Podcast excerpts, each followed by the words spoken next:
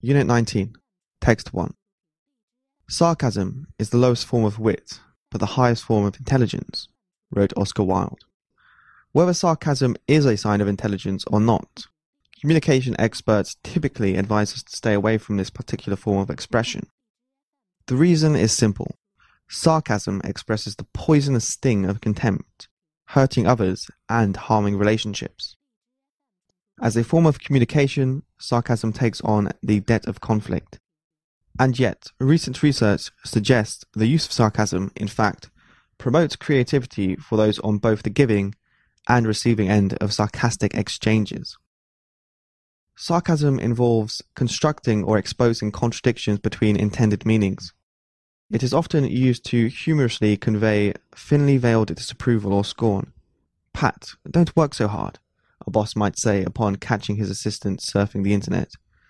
Early research on sarcasm explored how people interpret statements and found that, as expected, sarcasm makes a statement sound more critical. Other research has shown that sarcasm can be easily misinterpreted, particularly when communicated electronically. Recent research reveals an upside to this otherwise gloomy picture of sarcasm. In one study, researchers assigned some participants to engage in either simulated sarcastic, sincere, or neutral dialogues by choosing from pre-written responses on a sheet of paper. Others were recipients of these different types of messages. Immediately after participants engaged in these conversations, researchers presented them with tasks testing their creativity.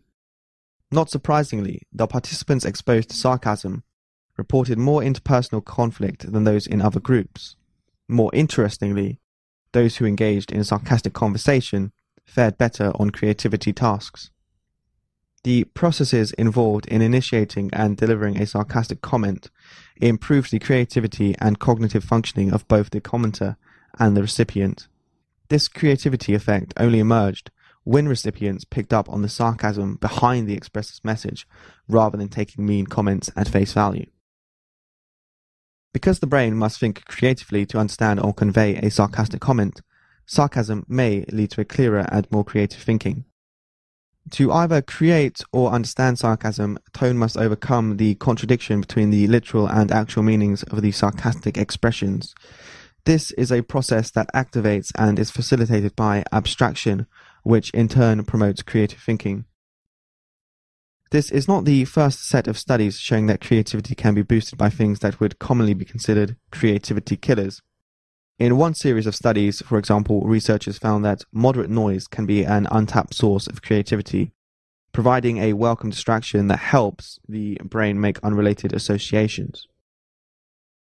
How do we harness its creative benefits without creating the type of conflict that can damage a relationship?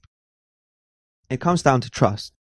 Studies show that, given the same content and tone, sarcasm expressed toward or received from someone we trust is less conflict provoking than sarcasm expressed toward or received from someone we distrust.